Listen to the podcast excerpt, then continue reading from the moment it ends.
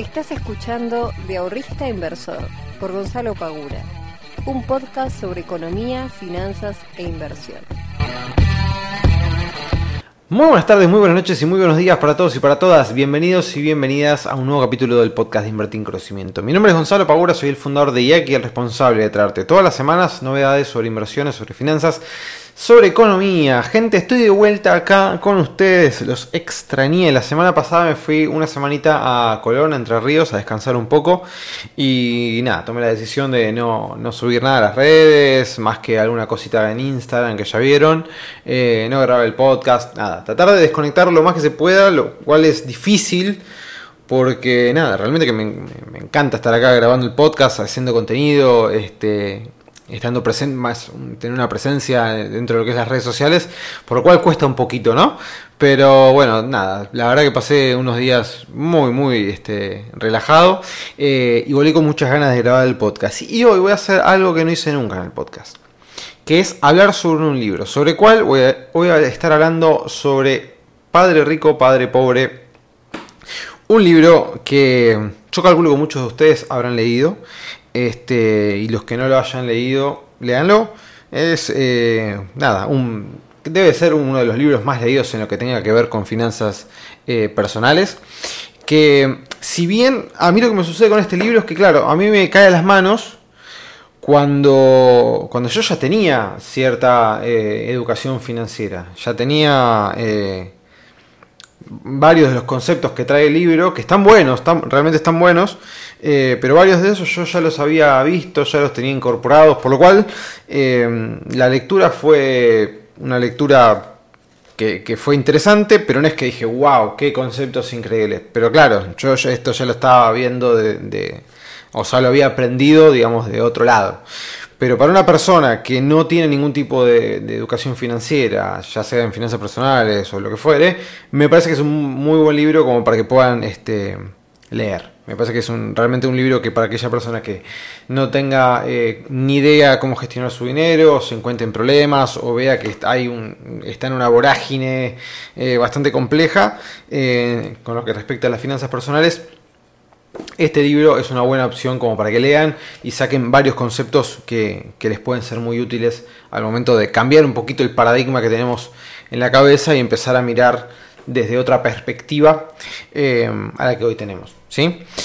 De vuelta, si lo que ustedes quieren aprender es eh, finanzas personales y no tienen nada de conocimiento, léanlo, está bueno.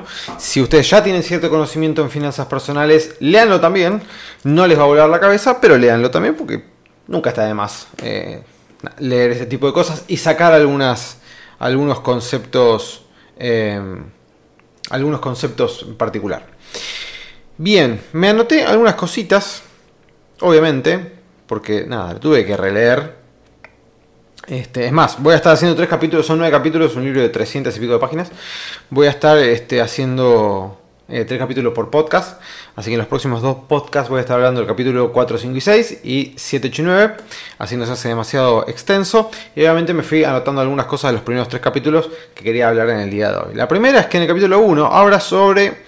Eh, Ah, no dije sobre qué trata el libro. Bueno, básicamente habla sobre lo que le decía el padre biológico, que era un padre, que era un maestro, que tenía, que él llama padre pobre, que en realidad de pobre no tiene nada, porque es, digamos, es una persona que ganaba un muy buen sueldo, pero que, claro, que tenía una hipoteca, etcétera, etcétera, por lo cual el sueldo, el gran sueldo que ganaba, este, en definitiva, no terminaba eh, estaba todo el tiempo necesitando más plata porque tenía que seguir pagando la hipoteca y las demás cosas. En cambio, lo que él llama el padre rico, que es el padre de un amigo, eh, es un padre que tenía su propio emprendimiento, que generaba distintos flujos de dinero para que su activo sea cada vez mayor. Entonces va haciendo un recorrido entre lo que le decía uno y lo que le dice el otro. Y en el primer capítulo habla, que esto es algo que ya he dicho yo varias veces, que es sobre que en la escuela no se enseña sobre dinero y que como... Eh, cómo las personas van a tener educación financiera si la educación financiera se pretende que se haga desde la casa y las personas que están en la casa, digamos padre, madre, abuelas o eh, abuelas, abuelos, lo que fuere, no la tienen. Y no voy a profundizar demasiado sobre este punto, pero me parece fundamental, y esto lo he dicho muchas veces, que nosotros deberíamos tener por lo menos un mínimo de educación financiera, ya sea finanzas personales y algo de inversiones, como para que, primero obviamente, tener un buen pasar nosotros, y segundo, para que el día de mañana, si tenemos hijos, sobrinos o el hijo de un amigo, nosotros le podamos transmitir esa, esa, mirada distinta de lo que va a aprender en la escuela, porque en la escuela no tenemos, por lo menos acá en Argentina y evidentemente en otros países tampoco, no tienen este, materias que le enseñen a invertir, que le enseñen a gestionar su dinero, y eso es algo fundamental. Una persona que sale, y esto es algo que a mí no eh, me molesta mucho, porque cuando un chico, una chica de 17, 18 años, sale al mercado laboral, se encuentra con un salario y no sabe qué hacer con él. No sabe qué hacer con él sabe que gana una plata y lo único lo primero que se le ocurre es gastarla. Que en definitiva la plata está hecha para usarse, para gastarse. Pero digamos, si ese chico, esa chica de 18 años, 19, ya tiene cierta noción de que decís, bueno, yo estoy tengo mi primer salario. Una parte la voy a consumir, otra parte la voy a invertir. Cuando tenga 30 años esa persona, va a tener un muy buen pasar comparado con sus pares de la misma edad. No tengo ningún tipo de duda.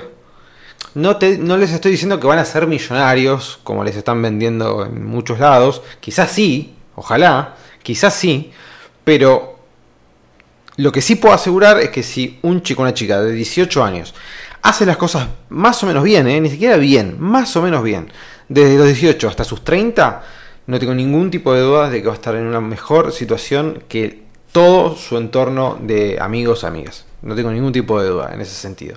Por lo cual nosotros tenemos la responsabilidad de aprender sobre educación financiera para luego, aparte de obviamente para tener un buen pasar, para luego poder transmitirle a las nuevas generaciones estos conocimientos para que ellos puedan eh, utilizarlos desde una eh, muy temprana edad. Eso me parece fundamental. La lección 1 de Padre Rico, Padre Pobre en este primer capítulo dice que los ricos no trabajan por dinero. ¿no? que el dinero trabaja para ellos. Esta es una frase que hemos escuchado mucho, sobre todo en redes sociales. No trabajes para el dinero, que el dinero trabaje para mí. Es una frase muy marketinera, muy linda, muy hermosa y que suena increíblemente bien. Es para poner un eslogan y que te llenen de likes en las redes sociales. Este, si bien, obviamente que si queremos generar una cartera de activos que genere más dinero, lo que estamos haciendo es que ese dinero se ponga a trabajar pero nosotros tenemos que trabajar en algún momento para ganar dinero, para que después ese dinero se ponga a trabajar. Por lo cual esta frase es muy linda, es muy pomposa, pero tomémosla obviamente con pinzas.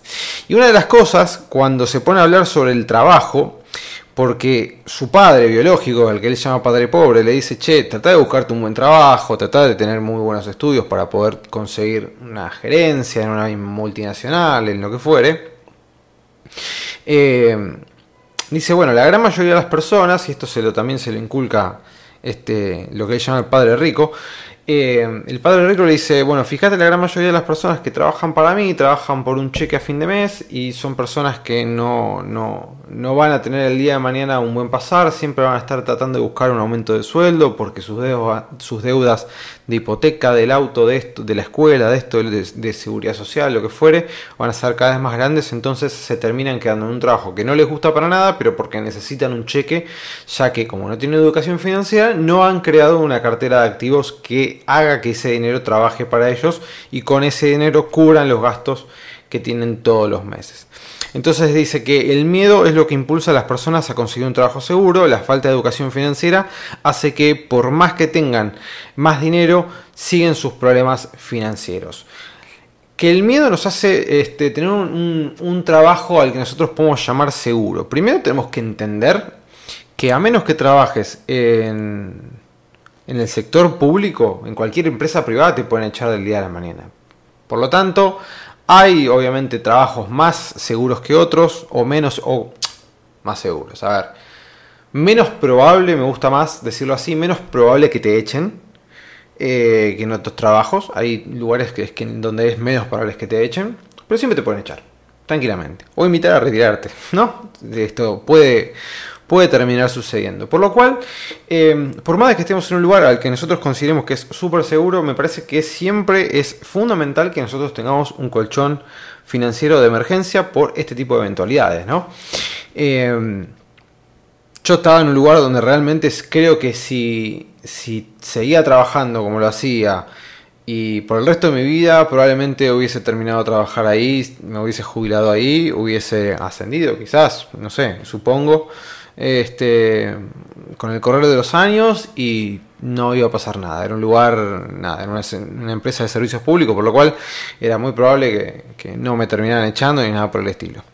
Eh, a ver, yo no veo como algo descabellado que las personas, por una cuestión de decir, bueno, no me animo a renunciar y a crear mi propia empresa, prefiero buscar un trabajo que... Y está, a ver, no lo veo como algo malo. La verdad es que no. Es más, creo que esto lo he dicho más de una vez. Yo si hubiese estado trabajando en otro lugar, en un trabajo que me encantara, quizás nunca hubiese emprendido invertir en conocimiento. Quizás me hubiese quedado en mi trabajo en relación de dependencia. Eh, porque también tiene otras comodidades que el emprendimiento no las tiene. Como por ejemplo tener que, qué sé yo, generar contenido, por decir una de las cosas, como generar ventas. Si no vendés, no comes. Cambio en el trabajo, bueno, si no te echan, seguís cobrando el sueldo, ¿no? Eh, obviamente que tiene sus pros y sus contras ambas partes, ¿sí? Obviamente que teniendo tu propio emprendimiento, si a vos te va bien, es mucho más probable que no tengas techo de, de digamos, de ganancia, de ingresos, y en el trabajo vos tenés un techo dependiendo de lo que haya incremento en la empresa o por sindicato o lo que fuere. La gran mayoría de las personas consiguen un trabajo, sí. ¿Por qué? Y bueno, porque en algún momento tenés que conseguir un trabajo, primero que nada. Segundo, que no podríamos ser todas las personas emprendedores, por lo cual, o sea, lleguémoslo al extremo. Todos somos emprendedores. ¿Se puede? No. No se puede. O sea, ¿cómo, cómo haces? Este, no habría ninguna empresa que tiene un solo empleado. O sea, que seríamos todos jefes en el mundo. Por lo cual, no sería probable que todos lo, vayan a hacer o lo pensaran. Ahora, de vuelta, si vos estás en un trabajo que realmente te encanta hacer, te encanta, es decís, che, loco, yo trabajo en tal lado, estoy haciendo tal cosa, no sé, trabajo en radio. A mí me encanta la radio. Y me contrata la metro. Bueno, buenísimo, me contrató la Metro. Yo me tengo que crear mi, primer, eh, mi propia radio. Y bueno, si a mí me contrató la, Metro. Estoy tirando la Metro por decir cualquier cosa, ¿no? Eh, me contrata una radio. A mí me encanta esa radio. Soy feliz en la radio. Buenísimo. O sea, me parece que esa es la finalidad, ¿no? En definitiva. Estar, sí, el trabajo va a ser algo que nosotros vamos a eh, invertir un montón de nuestro tiempo, que sea algo que nos guste. Ahora, si vos te gusta trabajar en la radio y sos un empleado de la radio, bárbaro. Fantástico.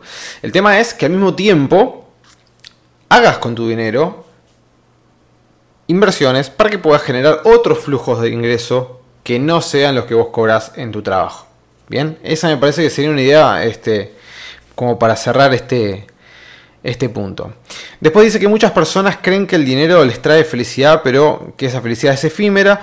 Luego creen que en realidad lo que necesitan es más dinero para ser felices. Bueno, esto es verdad, eh, lo veo en muchas personas que creen que si, tuviesen más dinero de lo que ganan hoy, serían más felices. Y hay estudios, en algún momento los voy a mostrar, eh, que demuestran que después de cierto umbral de dinero, la cantidad de dinero que uno debería ganar para poder ser un poco más feliz es realmente muy importante. Es decir, como si yo te, les dijera, ustedes hoy tienen un, sueldo de 200 mil pesos o un ingreso de 200 mil pesos, ¿no? Y tienen un cierto nivel de felicidad, vamos a medirlo del 1 al 5, de 2, por decir algo. Para llegar a tener un nivel de felicidad 3, que esa, esa felicidad sea impulsada por mayor dinero, deberían ganar 600 mil pesos. Bien. Entonces de 200 tiene que pasar a 600.000. Estoy tirando números en el aire. ¿eh? En algún momento compartiré el estudio como para que lo puedan ver bien. Pero digamos, el salto, eh, el salto importante de felicidad que genera el dinero es cuando una persona realmente no tiene dinero. Cuando quizás no está trabajando, cuando está muy, muy ajustado, muy apretado, cuando está realmente muy complicado. Ahí sí, cuando le das una gran suma este, de dinero, un incremento de dinero, le genera más felicidad porque le genera más tranquilidad, es como que te sacas un peso de encima. Ahora, lo que sí comparto es que más dinero no va a generarte eh, mayor felicidad en el largo plazo y que muchas veces nuestros problemas de finanzas personales creemos que se van a solucionar con más dinero y en realidad lo que nosotros estamos teniendo problemas es porque no tenemos educación financiera. Eh, ya lo he dicho mil veces, pero muchos millonarios han terminado en bancarrota y han sido millonarios. Por lo cual, si una persona que ha tenido millones y millones de dólares ha terminado en la quiebra, ha terminado en la calle, es porque realmente no es una, no es una cuestión de cantidad de dinero, sino es una cuestión de saber gestionar el dinero. Una persona que sabe gestionar el dinero puede ser muy feliz teniendo un sueldo mucho más bajo que una persona millonaria, tranquilamente. Eh, nada, es un, pensamiento que trae el libro que me parece que, es correcto que nosotros lo, empecemos a, darnos cuenta, ¿no? que no tenemos que estar todo el tiempo buscando más dinero, sino tenemos que ver, bueno, con lo que estamos ganando, si, es un, si nosotros hoy estamos en un momento en el cual ganamos un salario bastante bueno, bueno, estamos haciendo algo mal, estamos gestionando mal, estamos gastando por demás, ¿qué es lo que estamos haciendo? Que todo el tiempo queremos más. Eh, después dice que la recomendación que hacen los padres de estudiar y sacar buenas notas para conseguir un buen trabajo es un consejo impartido desde el miedo a que no tengas el día de mañana un buen trabajo, un buen pasar. Eh, esto quizás queda un poco viejo, esta reflexión, y esta es una discusión que he tenido muchas veces con mi papá.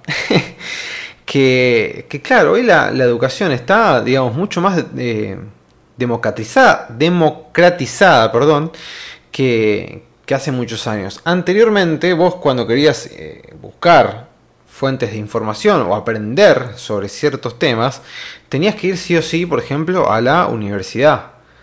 Hoy en día hay ciertos temas que podés aprender por fuera, diría, no sé si decir todos, pero la gran mayoría los podés aprender por fuera de la, de la universidad. Si bien hoy no me estoy poniendo en contra de la, universidad para nada, no, no, me estoy poniendo en contra de ella ni, ni, loco, pero digo, hay un montón de cosas que hoy se pueden aprender por fuera de ella porque las puedes encontrar por otros lados. Antes no, antes tenías la universidad, la biblioteca, punto. ¿Sí? Entonces, el pensamiento de sacate buenas notas, tener un promedio 10 en la facultad cuando te recibas de licenciado en, tener el promedio más alto de todos porque eso después te va a ayudar a conseguir un buen trabajo.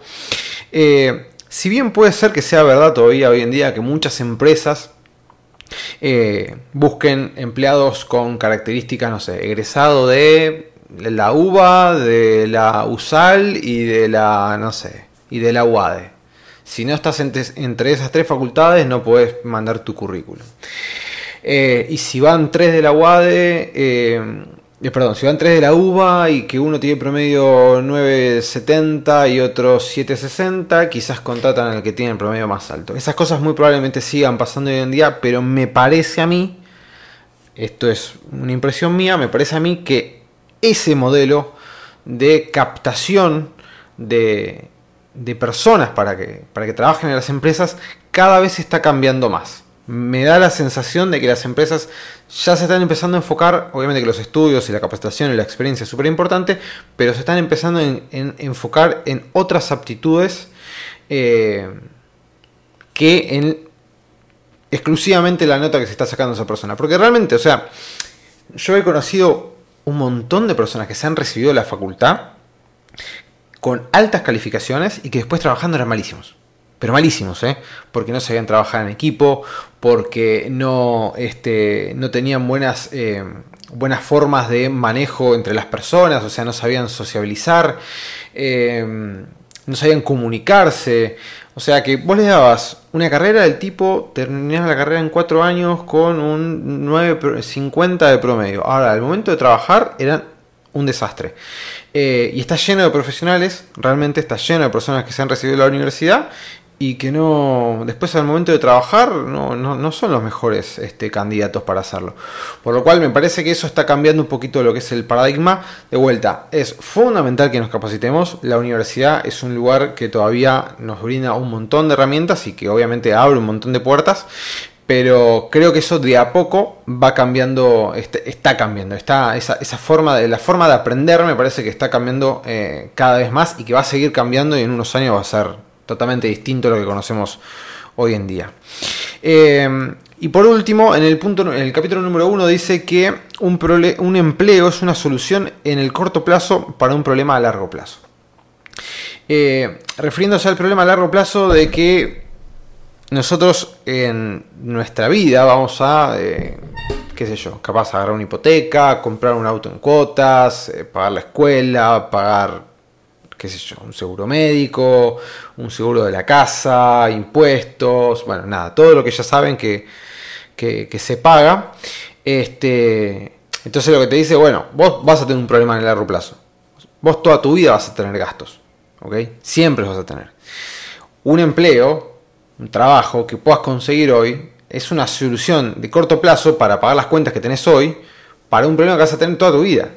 Por lo cual, no trates de buscar siempre un trabajo, ¿sí? enfocate en tratar de buscar la forma de armarte una cartera de activos para que genere un flujo de fondos y que no estés solamente dependiendo del trabajo que vos tenés hoy en día.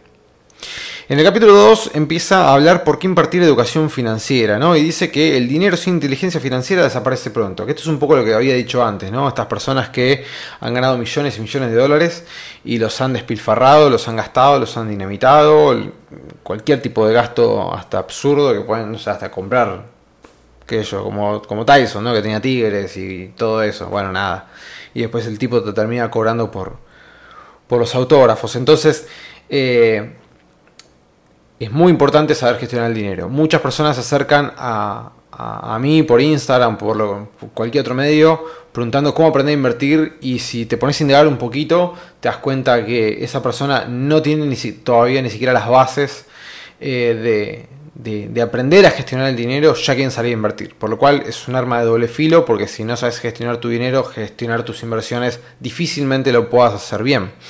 Eh, Luego nos dice que los ricos adquieren activos y los pobres pasivos. Un activo pone dinero en tu bolsillo, un pasivo lo saca. Y critica las casas como activos este, y a la pérdida del uso de capital al sacar un préstamo para obtener la casa. Bueno, acá tenemos... Eh, esto para nosotros los argentinos es como como lo tenemos que poner en una cruz y, crucificarlo a esta persona, ¿no? Porque, digamos, anda a decirle a un argentino promedio que una casa no es un activo, donde todo el mundo y nos hemos metido en la cabeza que el ladrillo es fundamental y que tengamos nuestra casa propia y es como un, objetivo que todo el mundo quiere, que cada vez encima más difícil, por lo cual es más fuerte esas ganas de, querer tenerlo.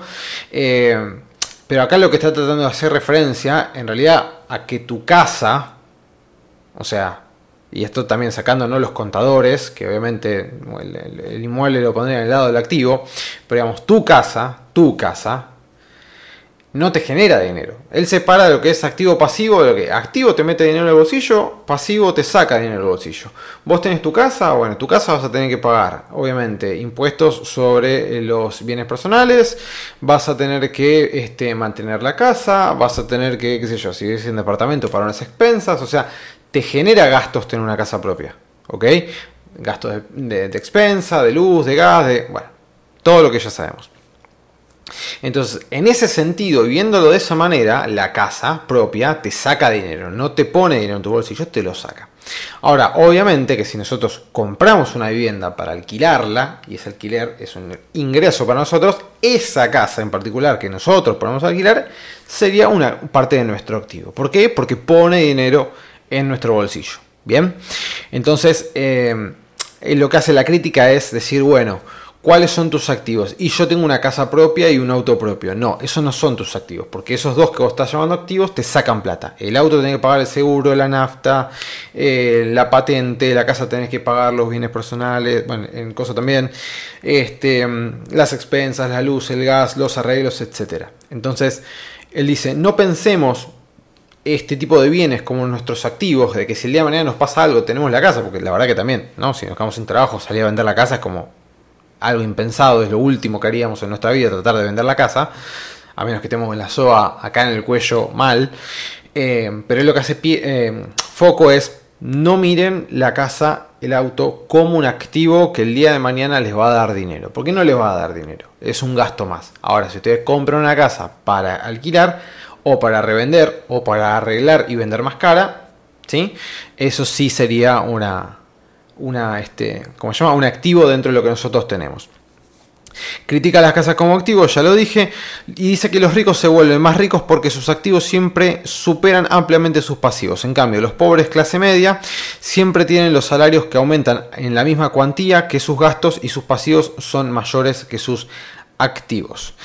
Eh, la definición de riqueza. Bueno, pará, antes de pasar a la definición de riqueza. Esto es algo que lo vemos. Mm, y lo sabemos, digamos, es algo que ya se sabe, que es que cada vez que ganamos más terminamos gastando más o que la gran mayoría de las personas termina haciendo eso, ¿no? Cada vez que se le incrementa el sueldo, dicen, ah, bueno, ahora gano, no sé, 150 mil pesos por mes, fantástico, puedo gastar un poquito más, me puedo dar algún lujito más por mes y empezamos a de vuelta a, gastar a la par de lo que vamos ganando. Entonces siempre estamos en esa carrera, ¿no? Ganar más, gastar más, ganar más, gastar más. Y que si nosotros nos, bueno, acá en Argentina no se puede, pero si nosotros pudiésemos tomar un préstamo hipotecario a 30 años, eh, un préstamo de leasing para comprar un auto, entonces nosotros tendríamos quizás en nuestros próximos 40 años una deuda gigante y un activo muy pequeño en comparación a la gigantesca torta de dinero que le estamos debiendo al banco, por lo cual estamos todo el tiempo necesitando de más y más dinero para poder pagar algo que nosotros sacamos mediante eh, un préstamo, ¿no? Y que los ricos en realidad lo que hacen es, bueno, tratar de generar muchos activos y que los activos sean muy grandes y que sus pasivos sean inferiores a los activos. No sé, que al tipo le entran 700 mil pesos por mes y sus pasivos son de, por mes, ¿no? De 200 mil o 300 mil. Entonces todos los meses supera ampliamente la cantidad de dinero que nosotros nos ingresa de la que nos egresa. Esta sería la ecuación fundamental. Si nosotros lo trasladamos a Argentina, obviamente que esto es un poco más complicado que en otros países con mayor estabilidad económica de poder lograr. Se puede lograr, se puede lograr, pero es un poquito más complicado. Este, porque bueno, nada, lamentablemente, como vivimos en estos últimos años, una fluctuación muy grande en lo que es la, economía, lamentablemente para mal. Eh, por lo cual las proyecciones, la falta de educación financiera, que esto hablamos antes, hacen que nos lleven un poquito por el camino que todos conocemos, que es conseguir un trabajo este, y comprarnos con tarjeta de crédito en cuotas y todas las, las cosas que nosotros ya conocemos. Pero sí es interesante este punto de que pensemos, tratemos de pensar, digamos, che, yo si voy a estar así toda la vida, voy a estar endeudado siempre, no me va a alcanzar nunca la plata. ¿De qué forma yo puedo, a través de los ingresos que tengo, generar en el futuro más ingresos? Y con esto no digo que de la noche a la mañana nos vamos a volver millonarios, sino planificar, decir, bueno, objetivamente, yo hoy puedo ahorrar el 10% de mi salario, ese 10% yo podría poner ese, ese 10% e invertir todos los meses. Bueno, si yo proyectara de acá a 10 años, ¿cuánto es el dinero que yo podría estar invirtiendo? ¿Cuánto es la rentabilidad que yo podría estar obteniendo? ¿Y cuánto es la masa de dinero que yo tendría de acá a 10 años? ¿Y cuál es el flujo de dinero que todos los meses me entrarían gracias a ese esfuerzo durante estos 10 años que yo voy a hacer? Entonces, eso se puede proyectar, eso es posible, eso es viable. Eh, y no hay que ser un genio de las finanzas para poder lograrlo, pero hay que planificarlo. Eso sí, hay que planificarlo y planificarlo bien y tenerlo algo muy, muy este, concreto. Y lo que iba a decir antes, la definición de riqueza es si dejara de trabajar, ¿cuántos, días, cuántos días podrías sobrevivir? Dice en el libro, ¿no? Que básicamente lo que dice es, bueno, si mañana te echan, ¿cuántos días vos podrías eh, vivir con el dinero que hoy tenés? O sea, con el flujo de dinero que hoy tenés. Y acá es interesante y entra de vuelta el concepto de colchón de emergencia, de, bueno, nosotros hemos generado cierta cantidad de dinero para poder tener este flujo constante todos los meses. ¿Cuánto tiempo yo podría estar sin trabajar? Si yo no hago nada, ¿cuánto tiempo yo podría estar solventando los gastos mes a mes? Eh, en mi caso en particular, digamos, si yo lo tuviese que pasar, eh, si yo tuviese que pasar a dólares mis gastos todos los meses y decir, bueno, en función de esto, cuánto tiempo yo puedo vivir, yo hoy no podría vivir hasta mis, no sé, supongamos 60 años, 70 años, 80 años, eh, con lo que yo tengo hoy, ¿ok? Este, por lo cual me falta seguir generando más capital para el día de mañana. Digo, bueno, si yo no trabajara, si yo no moviera un solo dedo más, podría tranquilamente vivir este, durante toda mi vida con lo que yo ya generé. Yo hoy no lo puedo hacer, ¿ok? Eh, si bien podría vivir un tiempo considerablemente largo, pero no podría vivir toda mi vida sin trabajar. O sea, necesitaría generar todavía más ingresos para poder hacerlo. Eh, pero esto es interesante nosotros saberlo. Eh, saber si tenemos una red de contención o no debajo de nuestros pies. Si ustedes están trabajando en relación de dependencia y yo mañana les saco esa red, que es el trabajo, ¿caen parados? ¿Hay algo que lo sostenga o se rompen las dos piernas? Eh, si se rompen las dos piernas, es momento entonces que cuando terminen de escuchar este podcast, vayan y tomen acción y empiecen a ver de qué manera ustedes pueden empezar a generar esa red de contención. Por lo menos no, a ver, si quizás no, su objetivo no es buscar generar un ingreso que me mantenga para toda la vida sin trabajar, quizás su objetivo es generar un ingreso que si mañana me despiden durante tres meses puedo vivir. O sea, durante, tengo un changüí de tres meses para poder seguir buscando un nuevo trabajo y poder vivir. O generar un, o generar un, un nuevo este, trabajo y poder vivir. Bien. Eh, pero esto me parece muy importante porque, eh, de vuelta, nadie puede tener eh, el 100% de seguridad de que no lo van a echar nunca en el trabajo. Nadie lo puede tener. Es más, si trabajas en el sector público, hay un cambio de gobierno, capaz te hacen así y capaz que no estás más. Eh, si bien es más difícil, si ya pasa esta planta efectiva, si bien ya es más difícil, pero, digamos, nadie está, este, nadie es eh, indispensable en ningún lado. Así que esto me parece un punto muy, muy importante tener en cuenta eh, al momento de, planificar nuestras finanzas. Si, che, tengo una red de contención, si llega a pasar algo o no tengo nada. ¿Cuánto tiempo yo podría vivir si no tuviese un trabajo el día de mañana? Si no tuviese un ingreso por parte de mi, de mi trabajo el día de mañana. Y el capítulo número 3, que es bastante cortito, ya para terminar este podcast, que se hizo bastante largo, eh, habla sobre ocuparte de tu propio negocio. Dice que las consecuencias económicas de las personas deberían... Dice que las consecuencias económicas de las personas derivan de trabajar para alguien más. Bueno, acá empieza un poco a filosofar sobre la idea de cuando estás trabajando en una empresa, estás trabajando para que el dueño de esa empresa se haga más rico y vos no. Vos siempre vas a cobrar un salario, por lo cual siempre tenés un techo y todo tu esfuerzo y tu trabajo termina siendo eh, una, una, este, una fuente de dinero cada vez mayor para tu empleador, para la persona que es dueño de la empresa y que vos deberías salirte de eso. Después un poco se contradice porque después te dice que no, que no es tan así, que si tenés un buen trabajo y que, bueno, este punto es un poco contradictorio, empresa, empieza diciendo una cosa y después termina diciendo más o menos otra. Eh, pero esto lo escucho mucho, realmente lo escucho mucho de, un montón de personas decir, eh, sé tu propio jefe, emprende tu propio negocio, este, si estás trabajando para otros, estás cumpliendo el sueño de los demás y no de los tuyos. Em, nada, qué sé yo, o sea, eh, no, me quiero poner en extremista, pero digamos, tener un negocio tampoco es algo, eh, es algo fácil. Muchos negocios después de los cinco, antes de los cinco años terminan quebrando o no existiendo más. Eh, los que pasan ese umbral después de los 10 tampoco terminan existiendo. O sea que no, no es fácil hacer un propio negocio, un negocio propio.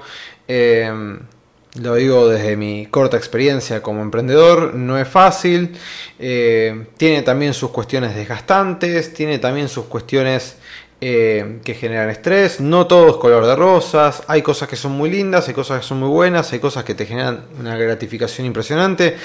Si la estás rompiendo con tu negocio, tu techo, tu techo de salario obviamente que no, no, existe, eh, pero bueno, yo me parece una perspectiva quizás un poco más... Em, me parece un poco más eh, realista, si se quiere, por lo menos en nuestro contexto argentino, ¿no? Eh, que lo que podríamos llegar a, buscar, y como me parece algo muy interesante, es si vos tenés algún tipo de vocación o si vos tenés algún tipo de conocimiento que quieras compartir o, no sé, algún hobby que lo puedas llegar a capitalizar o qué sé yo, algo, algún negocio que se te pueda llegar a ocurrir, eh, hacerlo en paralelo con tu trabajo.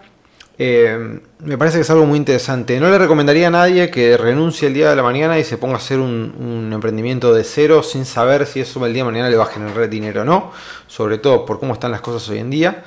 Eh, me parece que si querés empezar a emprender algo, está bueno que conserves tu trabajo hasta que ese emprendimiento por lo menos te esté dando el mismo ingreso que te está dando tu trabajo o bastante similar y que tengas un, respaldo. O sea, si vos tenés, estás ganando tu trabajo 100 mil pesos y te empezás a crear tu emprendimiento y tu emprendimiento te está dando 70 mil, por ejemplo, pero vos tenés un colchón financiero de que tenés 6 meses para poder vivir, bueno, quizás puedas renunciar, ganar un poco menos el primer mes, porque tenés un colchón detrás, de, detrás tuyo, eh, con la pretensión de que al segundo mes o al tercer mes ya equipares lo que vos venías ganando y que a partir de ahí ya empieces a ganar mucho más. Eh, pero me parece más interesante ese tipo de, cosas, ¿no? Digamos, si vos tenés un poco de tiempo como para poder empezar tu emprendimiento, empezarlo a la parte de tu trabajo, a ver qué es lo que pasa, a ver si realmente te gusta, a ver si realmente te gusta emprender, porque quizás también te puedes encontrar de que, eh, no sé, eh, tenés una muy buena idea, la puedes aplicar, etcétera, pero te das cuenta que emprender no te interesa, que te interesa más tener a alguien que te diga, eh, che, necesito para mañana tal cosa, no tener tantas responsabilidades. Después es la otra, ¿no? Emprender es responsabilidad al 100%, en su máxima expresión. No te puedes hacer el boludo, no puedes mirar para el costado y decir, no, esto no lo hago. No, lo tienes que hacer.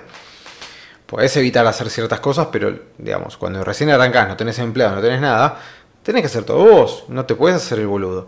En el trabajo también no te deberías hacer el boludo, pero digamos, no cae toda la responsabilidad en vos. En vos cae una parte. Vos tenés tu trabajo, la tenés que tratar de hacer lo mejor posible. Después tenés tus compañeros compañeras que hacen las otras tareas, tu jefe, tu jefa, lo que fuere, y se reparten el trabajo entre todos. Entonces, también está eso, ¿no? Che, ¿te gusta emprender? ¿Tenés ganas de emprender o no?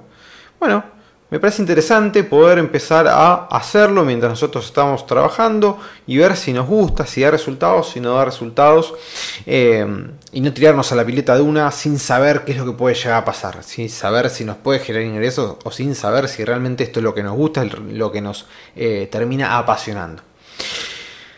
Chicos, hablé un montón, les pido disculpas que se haya hecho más largo, eh, pero hasta acá llegamos con los primeros tres capítulos del libro de Robert Kiyosaki, de Padre Rico, Padre Pobre, de vuelta. Un libro que si no has leído, léelo, está bueno. Em, que nos da, nos da un panorama bastante claro este, y a las personas, es un libro hiper ameno, y a las personas que no tienen ningún tipo de capacitación en finanzas personales, me parece que les puede hacer un clic bastante interesante eh, leer este, este libro. Así que hasta acá llegamos con los tres primeros capítulos. Traté de estos conceptos bajarlos a tierra y nos vemos en el próximo podcast con los capítulos 4, 5 y 6 y voy a estar hablando un poquito sobre, eh, sobre los siguientes capítulos. Así que los veo la próxima y les mando un muy fuerte abrazo como siempre. Chao.